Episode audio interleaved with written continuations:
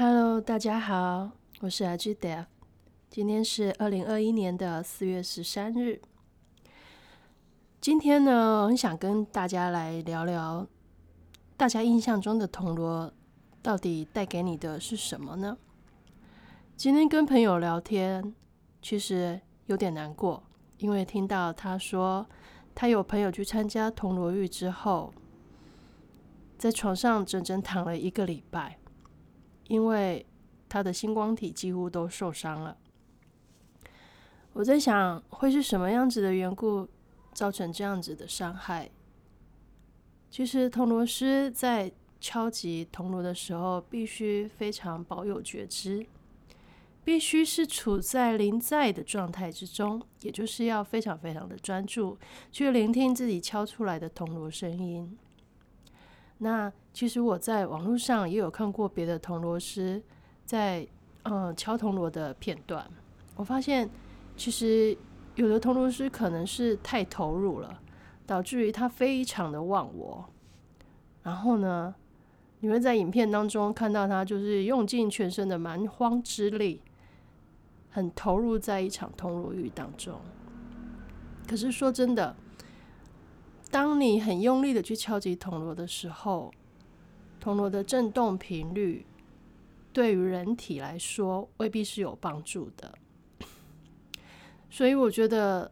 每一位铜锣师最基本的功夫呢，就是他必须要培养很细腻的觉察能力，然后去感知到自己敲出来的声音到底是带着什么样子的能量跟频率。到底是对于聆听的人，他会带来什么样子的效果或是作用？这一点必须要保持一个警觉的状态，而不是说哦自己敲开心的，然后敲的很爽，这样子就够了。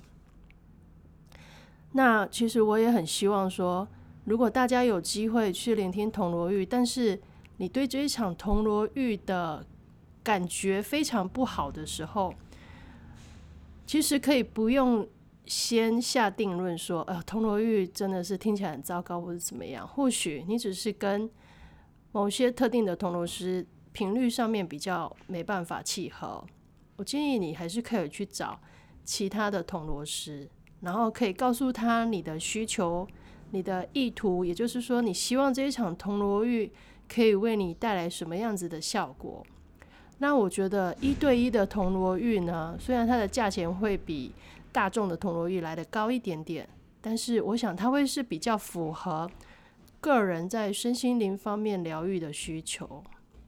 好，那以上就是我个人的一点小小的看法，那希望可以让大家一起参考。很高兴在空中与大家相会，然后跟大家聊聊天。我是阿 G Dev，是一名昆达里尼瑜伽教师，也是一名铜锣音疗师。我们下一次在空中相会，再见。